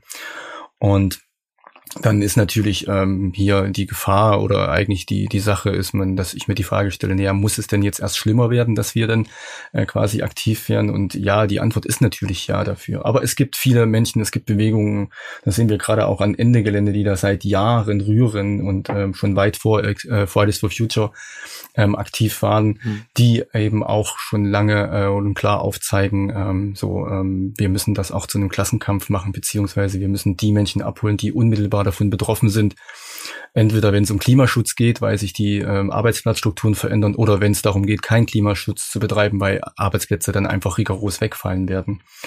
Und da haben wir auch ähm, mit Fridays for Future schon ähm, jetzt gute Arbeit, die wir gerade sehen. Aber da, da sprichst du von der Basis, oder? Ich habe so das Gefühl, Fridays for Future Bund, äh, da ist immer noch so diese mhm. Vorstellung, wir machen überparteiliches und äh, Klimaschutz, das geht irgendwie mit Union bis halt hin zu den Linken so mhm. ähm, mhm. und schreiben hier mal einen Brief an den sogenannten Klimakanzler da scheint mir dieses Verständnis irgendwie nicht da zu sein, zumindest auf Bundesebene so. Es gibt natürlich viele coole Ortsgruppen, die dann auch so geniale Sachen machen wie mit Verdi, wir fahren zusammen, ne? Also da genau, so ein genau. sozial-ökologisches Klassenkampf, Klimakampfbündnis, ne? Mhm. Ja, das ist auch super, dass du das jetzt nochmal eingeworfen hast, zu sehen, dass äh, bei so einer Bewegung wie Fridays for Future, welche Strukturen da entstanden sind, ja, dass wir tatsächlich von dem, von dem organisatorischen Kern reden, der ähm, so in der Idee des grünen Kapitalismus aufgegangen ist und ähm, mhm. sich eigentlich ähm, nicht zuwider ist, mit allen irgendwie anzuschmieden und gleichzeitig die Basis ist, die für mich eine sehr, sehr antikapitalistische Haltung einnimmt, die äh, antifaschistisch immer versierter wird ähm, und die versteht, dass vor allem Antifaschismus und der Kampf gegen ökologische Zerstörung zusammengehören, denn die Folge ist, und das hast du vorhin ja auch gefragt, ich habe es nicht ganz auf den Punkt gebracht, was besteht uns bevor, wenn zivilisatorische Leitplanken zusammenbrechen, wenn soziale Systeme, kulturelle Gefüge ins Wanken geraten, dann sehen sich die Leute, und das sehen wir jetzt gerade auch an den, an den Umfrageergebnissen nach Autorität. Das sehen wir in vielen Ländern Europas. Das ist ein mhm. psychologisch erklärbarer Effekt, dass die Menschen in Unsicherheiten sich lieber nach jemanden sehen, zu dem sie aufschauen können und der oder die, in der Regel der, das dann regelt. Und das ist ein Einfallstor für, für einen neuen Faschismus. Das ist ein Einfallstor für einen Autoritarismus in dem am Ende ja dann eben die Menschen drunter leiden werden, die am ehesten nicht in das Raster passen. Mhm. Deswegen kann das nur ein Zusammensein und kann das auch immer nur ein Kampf gegen Multi-Probleme oder Multi-Aufgabenstellung sein. Und ähm, du hast ja eben zu Beginn deiner Frage dann nochmal ausgeführt, ja, wir brauchen im gewissen Sinne einen, einen Klassenkampf, beziehungsweise wir müssen verstehen, dass Arbeitsplätze unmittelbar äh, unmittelbare Stellschrauben sind, um äh, den Wandel eben herbeizuführen. Mhm. Und habt da so, ein, so einen Begriff, den ich dann immer ganz nett finde, ähm, ähm, um da so ein bisschen pathetisch auch zu sein und erinnere mich da an diese an diese 100 Milliarden in, in, in, die, in, in das Militär, die da jetzt ähm, von der Regierung vor einiger Zeit ähm, locker gemacht wurden. Und ja, ähm, vielleicht brauchen wir sowas wie eine Umschulungsrevolution. Vielleicht müssen wir verstehen, dass es einfach Bullshit-Jobs gibt. Und ähm, das ist, damit möchte ich niemanden angreifen, der jetzt ähm, in der Flugzeug- oder Autoindustrie arbeitet. Nicht du bist ein Bullshit-Arbeitender oder Arbeitende, sondern dein Job ist einfach Bullshit. Und das musst du verstehen. Mhm. Denn er ist nicht dienlich und es ist nicht zielführend, weiter Autos zu produzieren, weiter äh, Flugzeuge zu produzieren oder mit dem Flugzeug zu fliegen, während ähm, ganze Lebensgrundlagen, ganze Ökosysteme zusammenbrechen. Und eine Regierung, die das verstanden hat, die so ein bisschen verstanden hat, worauf das hinausläuft, könnte da ein, ein riesengroßes Programm ansetzen. Man könnte Menschen ähm, dazu animieren, ihre Jobs zu verlassen, in zukunftsfähige Jobs zu gehen. Dann könnten wir zum Beispiel ja in die in die Wartung und den Bau der Erneuerbaren, aber auch in die. Wir haben im sozialen Bereich, in der Pflege zehntausende Jobs, die fehlen. Ja. Im Care-Bereich genau soziale Arbeit, Altenpflege. Wir haben im Handwerk hunderttausende Jobs, die fehlen. Und das ist das, was die Gesellschaft am Leben hält äh, was die Gesellschaft wirklich am Leben hält. Nicht das Bauen von Autos, ähm, damit wir bald bei 70 Millionen, jetzt sind wir bei 59, noch was ähm, Pkw auf deutschen Straßen allein. Ähm, das ist nicht das, was eine Gesellschaft am Laufen hält. Das ist eher was, das Rädchen nur schneller macht, bis es dann irgendwann ähm, aus der Fassung fliegt. Und das wäre für mich eine super spannende Sache, wie auch Gewerkschaften äh, sich dafür einsetzen. Wir wollen nicht, dass die Leute in ihren Bullshit-Jobs besser bezahlt werden. Wir wollen, dass die Leute in Jobs arbeiten, die zuträglich sind für die sozial-ökologische Transformation. Mhm. Und wenn du dann aber eine Gewerkschaft hast, die dann eben in der Flugzeugindustrie oder in der Flugzeugbranche ähm, Streiks organisiert, damit die Menschen dort bessere Bedingungen bekommen, was ja per se jetzt erstmal auf kurze Sicht nicht falsch ist, aber auf lange Sicht ein ganz großes Problem ist, weil es diese Industrie, diese Branche ja festigt, dann bist du als Gewerkschaft auf jeden Fall nicht auf der Höhe der Zeit, hast äh, die wissenschaftlichen Warnungen, hast den Ernst der Lage nicht erkannt. Und dann ja, finde ich, sollte man sich als Gewerkschaft hinterfragen, welche Position man dann inne hat. Hm. Und ähnlich ist es natürlich mit den Umwelt- und Klimabewegungen. Das kann nur ein, ein gesellschaftlicher Kampf sein. Das kann nur ein Kampf ähm, sein, der den Antifaschismus mitdenkt. Das kann nur ein Kampf sein, der die Lebensrealitäten der Menschen mitdenkt und der als erstes den Zusammenhalt des sozialen und kulturellen Gefüges im Land in den Blick hat. Denn ähm, wir können natürlich Klimaschutz fordern, aber wenn wir keine Ahnung haben, wie und letztendlich dabei rauskommt, dass man jetzt äh, bis 2030 15 Millionen äh, Elektroautos bauen will, dann ähm, haben wir damit natürlich auch nicht viel Gutes getan, sondern lassen wieder der kapitalistischen Ideologie den Part, äh, Lösungen zu finden und die letztendlich ja dann keine sind. Ja. Hm. Ja, lass uns gleich nochmal über das ganze Thema ökologischer Klassenkampf. Ähm, mhm. Du hast ja auch einen Sammelband zu Klima und Vergesellschaftung rausgegeben oder wirst den rausgeben, erscheint Anfang nächsten Jahres. Mhm. Aber nochmal kurz zurück zu, ich habe das so ein bisschen, ja, insinuiert, dass das ein Nullsummenspiel sei, also Kämpfe gegen fossile Infrastrukturen. Mhm dann solidarische Kollapspolitiken und eben Kämpfe für so einen Ökosozialismus. Wahrscheinlich braucht es irgendwie alles und es muss alles zusammengedacht werden, oder? Ja. Was denkst du?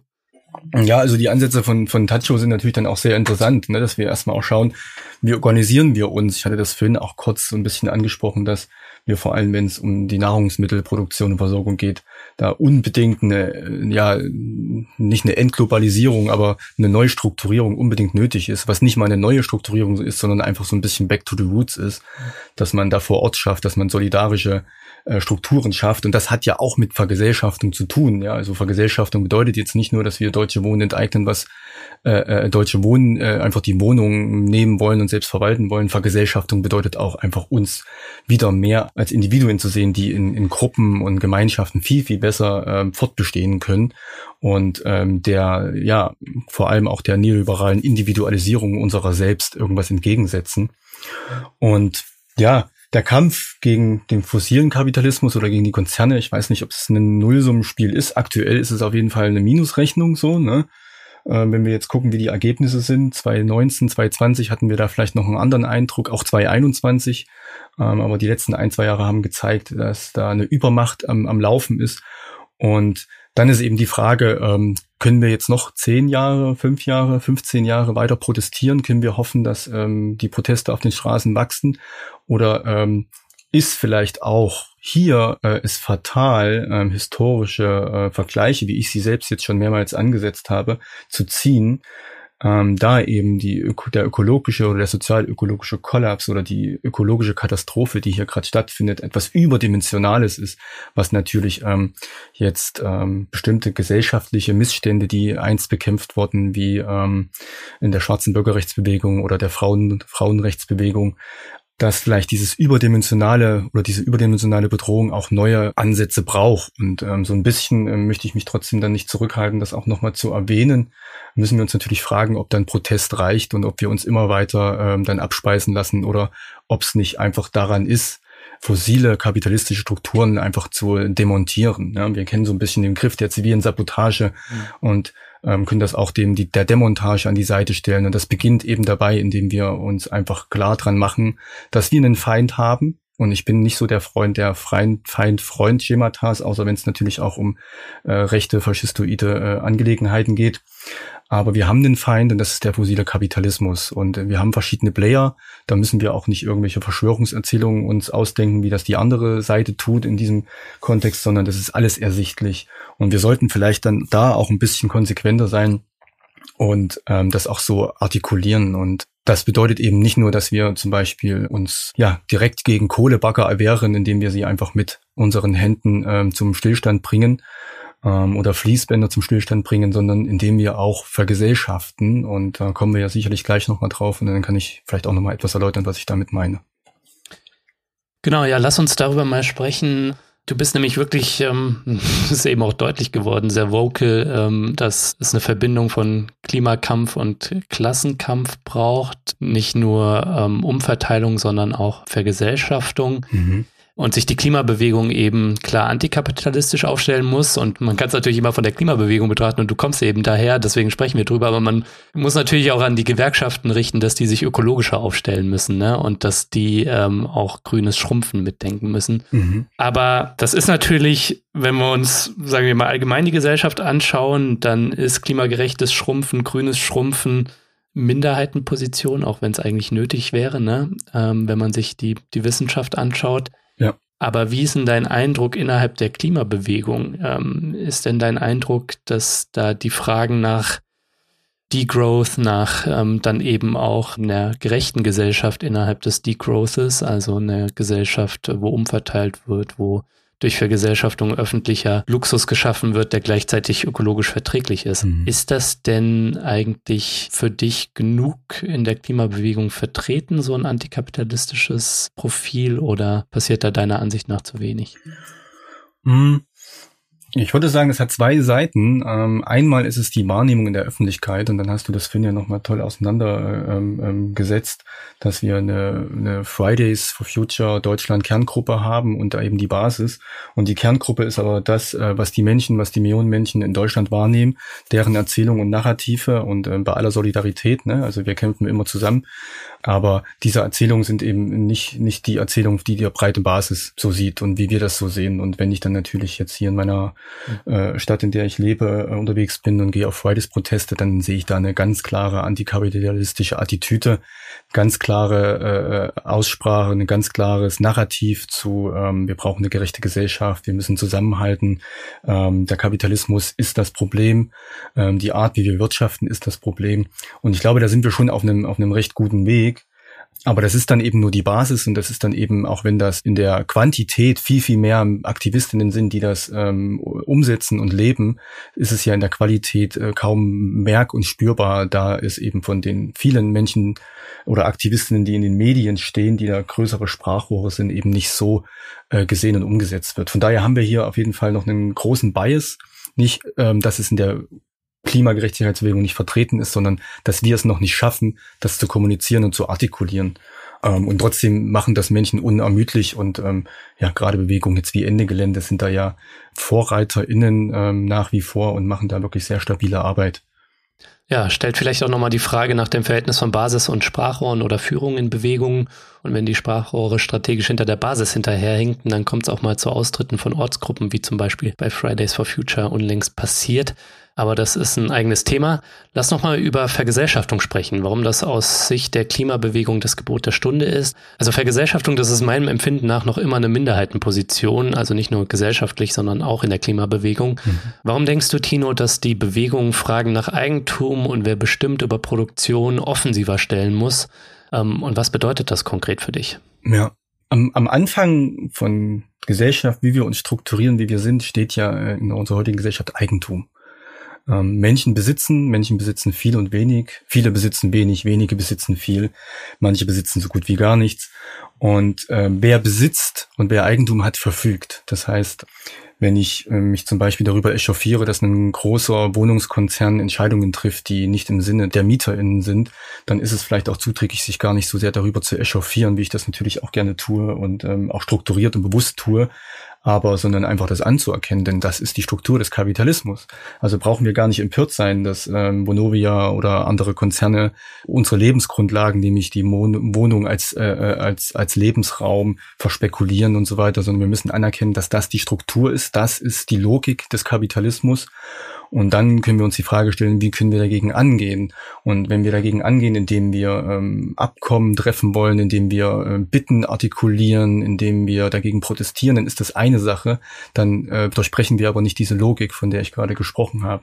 Mhm. Und dann sind wir wieder zurück von wer verfügt über den Eigentum. Und wenn, wenn eine Kommune, wenn eine Gesellschaft, wenn eine Gruppe wenn Menschen, die in diesen Häusern leben, um mal beim Wohnen zu bleiben, ähm, darüber bestimmen, also darüber mitverfügen können, was mit diesen Wohnungen passiert, wie das gestaltet wird, äh, wie Preise gestaltet werden und so weiter, dann ist das ja eine ganz andere Voraussetzung.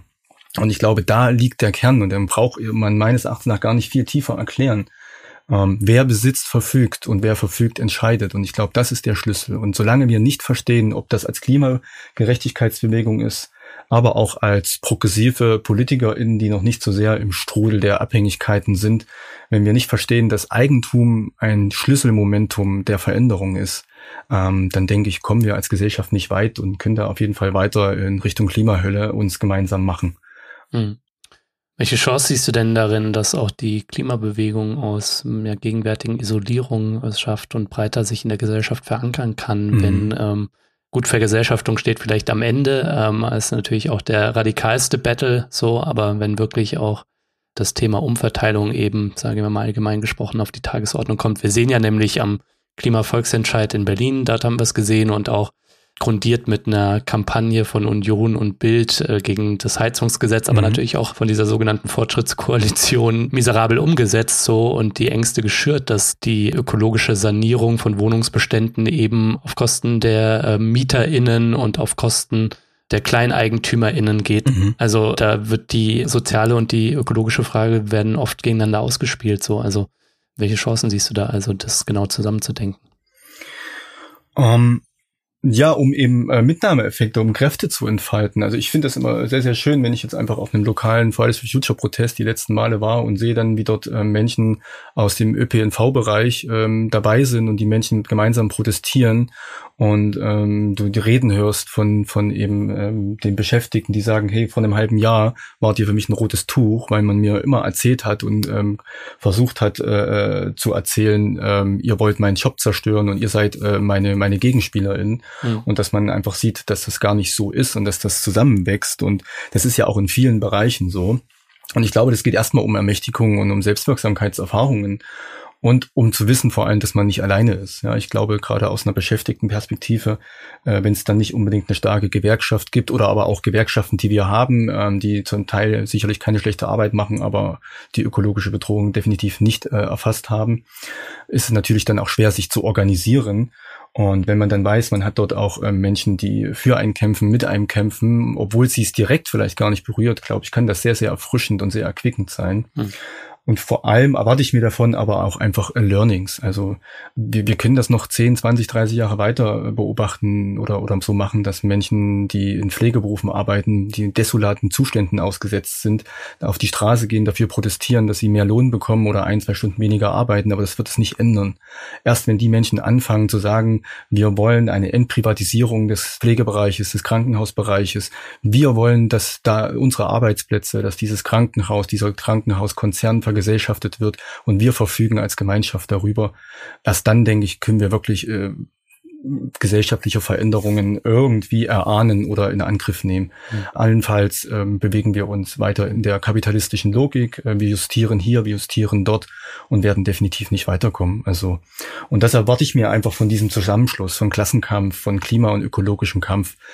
Und eigentlich ist es ja alles im, im allen hm, auch ein antifaschistischer Kampf. Ähm, und das lehrt uns ja auch die Geschichte. Mhm. Und ja, nur zusammen kann das geschehen, nur zusammen kann das wohl offensichtlich funktionieren ähm, oder am ehesten funktionieren, weil die einzelnen Kämpfe, die führen wir seit Jahrzehnten, manche vielleicht noch nicht so lange, manche sind seit ähm, ja, vielen, vielen Jahrzehnten und äh, wir sind alle nicht weitergekommen. Ähm, es geht weiter bergab, ob das die Erderhitzung ist, ob das die Zustände in unserer Gesellschaft sind, die Schere zwischen Arm und Reich, ähm, die Bedingungen in der Arbeitswelt und so weiter. Es sind keine Verbesserungen ähm, zu sehen und ähm, mhm. ja, vielleicht auch wenn es für manche fern ist und für manche das Wort Vergesellschaftung. Also ich merke das auch so im privaten Bereich in der älteren Generation. Die Menschen kriegen dann oft Schnappatmung. Also ich bin in, im ehemaligen Ostdeutschland geboren, kriegen dann Schnappatmung, wenn sie Vergesellschaftung hören und verstehen aber gar nicht, dass Vergesellschaftung bedeutet, dass sie mehr verfügen, dass sie über ihre Mietwohnung bestimmen können und mitbestimmen können, wann und wie saniert wird. Mhm. Ähm, und dass Vergesellschaftung eben nicht bedeutet, dass der Staat kommt und ihnen wegnimmt. Und hier müssen wir vielleicht auch noch bessere Aufklärungsarbeit leisten. Ja. Nein, nein, nein, wir machen Demokratisierung, Vergesellschaftung, nicht Verstaatlichung. Genau. There's a difference. genau, und das ist klar, und das ist vielen Leuten nicht bewusst, so dass Verstaatlichung und Vergesellschaftung ein Riesenunterschied ist. Und dann da können wir uns auch Debatten in der Öffentlichkeit anhören, dass das ähm, einfach nicht so funktioniert. Und ja, ja. genau, vielleicht für viele, für die das Wort Vergesellschaftung etwas irritierend ist, setzt euch damit auseinander, denn es bedeutet, dass ihr mehr Zugang bekommt und gibt euch mehr Macht und macht euch stärker, kräftiger und vor allem auch resilienter. Und es geht nicht darum, euch etwas zu nehmen, ja. Ja, aber Tino ist auf jeden Fall ein Uphill-Battle, aber wir müssen ihn führen, definitiv. Mhm. Genau, aber was du vorhin jetzt so ein bisschen angedeutet hast, da habe ich so ein bisschen rausgehört, wäre doch schön, wenn Krankenhausbewegung und Klimabewegung sich auch mal zusammentun, mhm. denn die Krankenhausbewegung, die hat ja für Entlastungen gestreikt und so. Und wenn sie dann bei mir im Podcast zu Gast sind, dann hört man oft, ja, jetzt haben wir diesen Entlastungstarifvertrag, aber es gibt überhaupt keine Leute. Mhm. Fachkräftemangel. Ja, absolut, so. Ja. Und du hast ja vorhin dieses Thema Umschulungsrevolution, ähm, man könnte es ja auch verbinden mit einer Jobgarantie, am besten mhm. noch im europäischen Rahmen, so dass die Leute irgendwie nicht, dass man ihnen auch auf jeden Fall mal diese Angst davor nimmt. Ne? Jetzt haben sie schon Angst davor, dass sie bald von JetGPT ersetzt werden, so mhm. und haben natürlich auch Angst davor, dass wenn Klimas dann den Degrowth auf die Agenda setzen, dass sie dann ihnen ihr Job flöten geht mhm. oder sie ja. in einem schlechter bezahlten Job irgendwo anheuern müssen im Care-Bereich. Ja. Das heißt, da brauchst du dann auf jeden Fall eine Aufwertung und dann eben vielleicht eine Umschulungsrevolution. Und das wäre doch was, wo vielleicht auch mal eine Kooperation cool wäre, ne? Also Klar, beim ÖPNV, im Bündnis Wir fahren zusammen zwischen Verdi und den Fridays, ähm, da ist das natürlich sehr aligned, die Interessen, ist klar. Ähm, aber ich glaube, wir müssen da noch, oder die Klimabewegung und die Gewerkschaften, die müssen da noch mehr miteinander experimentieren, wo man noch so Gemeinsamkeiten finden kann und ja, absolut. ja das Thema Klima und das Thema soziale Gerechtigkeit zusammen auf die Agenda bringen kann, schlagkräftiger. Ja, und wir haben vor allem, ich glaube, es war im Jahr 2020, ähm, während der Corona-Pandemie oder 21, bin ich mir ganz sicher, ich denke äh, etwas eher, ähm, gab es auch in Berlin schon so einige Streiks von Extinction Rebellion äh, Gruppen und äh, Menschen aus der Pflege. Also diesen Ansatz gibt's auch. Mhm. Was ich natürlich, äh, der im Grundstudium Soziale Arbeit studiert hat, sehr interessant finde, ist, dass vor allem auch diese Bubble der sozialen Arbeit, der sozialen Berufe, dass, dass die sich ähm, vielleicht auch mal ein wenig mehr erheben und verstehen, ähm, dass sie bis jetzt eigentlich in größten Teilen nur Lakaien des Systems sind, weil sie gerade auf individueller Ebene die Menschen reparieren, wortwörtlich den Menschen Hilfe leisten, dass sie ja wieder im System funktionieren. Und äh, gerade diese Menschen sind äh, eigentlich äh, direkt an der Basis der Folgen und ähm, die Klimakatastrophe, die Klimaerhitzung, um jetzt noch mal dabei zu bleiben, ähm, ist natürlich auch eine Gesundheitskatastrophe und am ehesten trifft es dann eben Kinder, trifft es Kranke, trifft es Alte, trifft es Arme und das bedeutet, es gibt mehr zu tun im Pflegebereich, es gibt mehr zu tun im sozialen Bereich, die Zahl der Adressatinnen steigt, die Zahl der, der Menschen, die dort arbeiten, sinkt und ähm, allein für die, auch aus einer eher selbstbezogenen Perspektive macht es Sinn, sich äh, in den sozialen und Pflegeberufen mit der Klima- und Umweltbewegung gemein zu machen, mhm. ähm, da man früher oder später auf jeden Fall das nicht mehr bewerkstelligen wird. Und das können wir ja nun auch, haben wir ja auch zur Corona-Pandemie gesehen, das sehen wir an heißen Sommern, wenn Menschen einfach unter der Hitze zusammenbrechen und das alles nicht mehr bewerkstelligbar ist oder ihren Job verlieren aufgrund einer Umweltkatastrophe oder eben von Nicht-Klimaschutz und dem Zusammenbruch eines ganzen Industriezweiges und so weiter und so fort, ja. Hm. Also jetzt gibt es natürlich Branchen, dazu zählt natürlich der öffentliche Nahverkehr und auch hm. ähm, die Care-Bereiche, wo da ja auf jeden Fall viele gemeinsame Interessen auf dem Tisch sind und man zusammen sich in Bündnissen probiert oder probieren kann. In anderen Branchen, da ist natürlich eher Konfliktpotenzial da, also wie zum Beispiel der Automobilindustrie oder der Luftfahrt. Mhm. So, und da liegt der Fokus, du hast es vorhin schon erwähnt, der Gewerkschaften auf dem Erhalt von Arbeitsplätzen. Arbeitsplätze, die aus ökologischer Sicht problematisch oder Bullshit sind. Also welches Bild ergibt sich da für dich und was könnten da aus deiner Sicht ähm, Gestaltungsmöglichkeiten sein? Mhm. Oder müssen wir einfach feststellen, da ist ökologischer Klassenkampf nicht möglich so, da liegen einfach die Interessen auseinander. So, müssen wir da vielleicht auch realistisch sein. Ja, in gewisser Weise ist es natürlich, wenn die Interessen auseinanderliegen, bedeutet es ja nicht, dass das so bleiben muss. Ne? Also ist das ja eine Sache der Ausrichtung und vor allem des Verständnisses und eine Sache des Wissensschatzes, den, den man dann auch als gewerkschaftliche Organisation hat. Ähm, wir hatten das aber vorhin ja schon so ein bisschen besprochen. Äh, eine Gewerkschaft in, in dieser Zeit ist nicht für den Joberhalt da, sondern ist für die Menschen da, für die Belegschaft. Und eine Belegschaft muss nicht auf einen bestimmten Job äh, reduziert werden. Ich denke, das ist sehr, sehr einfach zu verstehen. Ähm, das heißt, wenn man als Gewerkschaft mit der Zeit gehen will, dann bringt man die Leute in sichere Anstellung. Und zweitrangig ist erstmal, welche das ist. Und wenn man dann schaut, okay, was hat das mit Ökologie zu tun? Was braucht es denn? Was braucht die soziale ökologische Transformation? Was braucht eine klimaresiliente Gesellschaft? Was braucht eine äh, CO2-treibhausgasarme Gesellschaft? Äh, dann ja auf jeden Fall nicht mehr Autos. Und dann ist diese Schlussfolgerung ja eigentlich auch gegeben. Ja. Und das Interessante ist, dass ja Deutschland so als Autoland auch immer mal gerne belächelt wird oder eigentlich ist es das ja, ja, dass äh, der Status Auto und was damit alles verbunden wird, ähm, ähm, ist so stark hier verankert und wird den Menschen auch, also ich gucke keinen Fernsehen schon seit seit vielen, vielen Jahren und wenn ich dann doch mal irgendwo so eine Werbung erhasche, bin ich immer sehr schockiert, wie die Autowerbung irgendwie sich in den letzten 20 Jahren nicht geändert hat. Das heißt, äh, es wird den Menschen ja auch noch förmlich eingebläut. Ist dir mal aufgefallen, dass wenn du Serien schaust, die irgendwas mit Apokalypse zu tun haben, zum Beispiel Zombie-Apokalypse, alle fahren noch irgendwie mit Autos oder Motorrädern rum und du fragst dich so, woher kriegen die eigentlich das Benzin, wenn die Raffinerien und so weiter alle stehen so? Also irgendwann sind doch da die Reste aufgebraucht. Was du nicht siehst, sind Fahrräder. Ja, und das hat natürlich was damit zu tun, wie wir kulturell das wahrnehmen und mit was wir das verbinden. Und das eine ist irgendwie mit Empowerment und Coolness verbunden. Und wenn Fahrräder in Serien vorkommen und so, dann sind es, glaube ich, irgendwie die, die Nerds oder die Honks, die da irgendwie drauf rumradeln. Ja. Proves your point. Ja, absolut, absolut. Also die, die Erzählung ist ja immer noch die und das ist natürlich, was uns prägt. Ja, also wir sind alle Kinder und äh, alle ähm, ähm, Teil dieser Gesellschaft und wir haben eine Sozialisation erlebt und deswegen finde ich es immer sehr, sehr beachtlich, wie wie ich Menschen im Aktivismus oder in anderen Kontexten kennenlerne, die daraus ausbrechen und eben aktiv werden und ganz neue Narrative schaffen und entgegen ihrer eigenen Sozialisierung quasi auch aktiv werden. Ich finde das sehr, sehr beachtlich und ich glaube, das können auch viel, viel mehr Menschen noch in dieser Gesellschaft.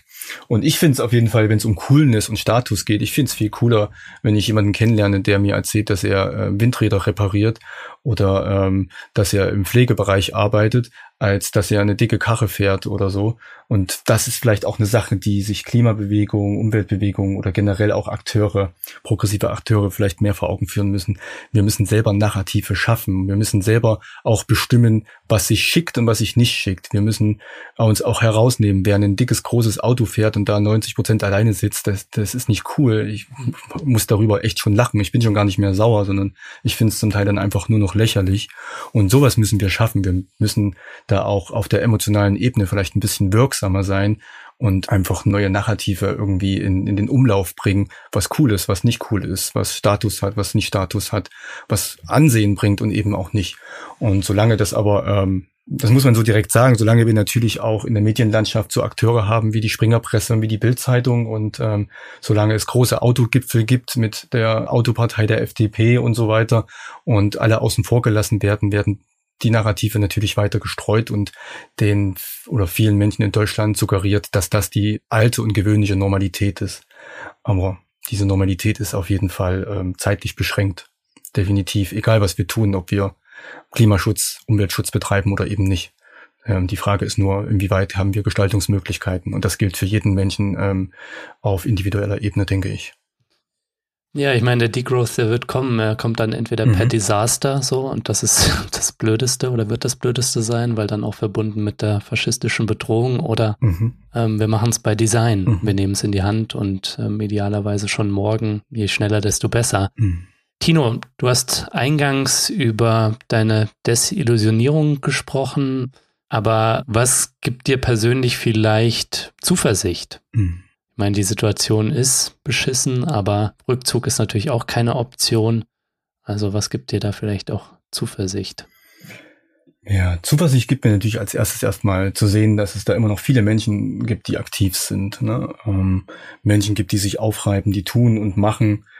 Zuversicht gibt mir natürlich auch, dass wir immer wieder kleine Erfolge feiern können. Ähm, aber die größte Zuversicht ist, glaube ich, die Desillusion. Ähm, es mag vielleicht etwas äh, konfus wirken, aber ich finde das Aushalten eines Missstandes äh, viel, viel schlimmer als dagegen angehen, auch wenn ich äh, noch so sehr denke, dass es vielleicht nicht funktioniert.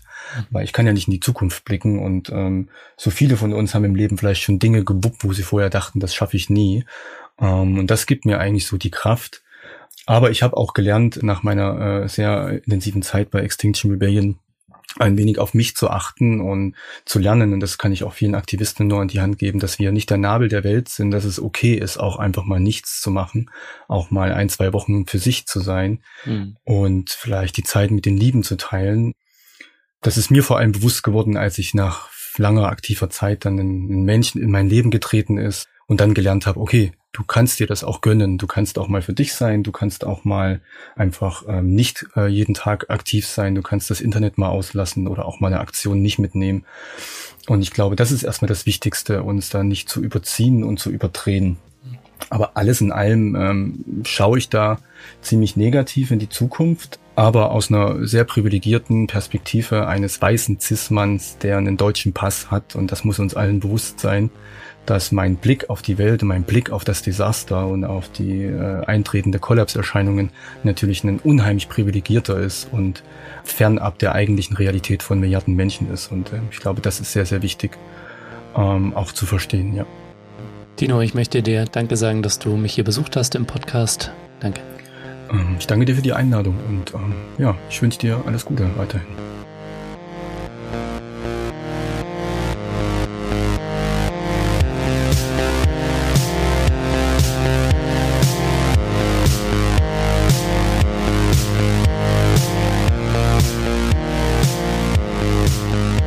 Ja, ihr Lieben, das war's auch schon wieder. Das war der Dissens Podcast für diese Woche. Schön, dass ihr alle dabei wart.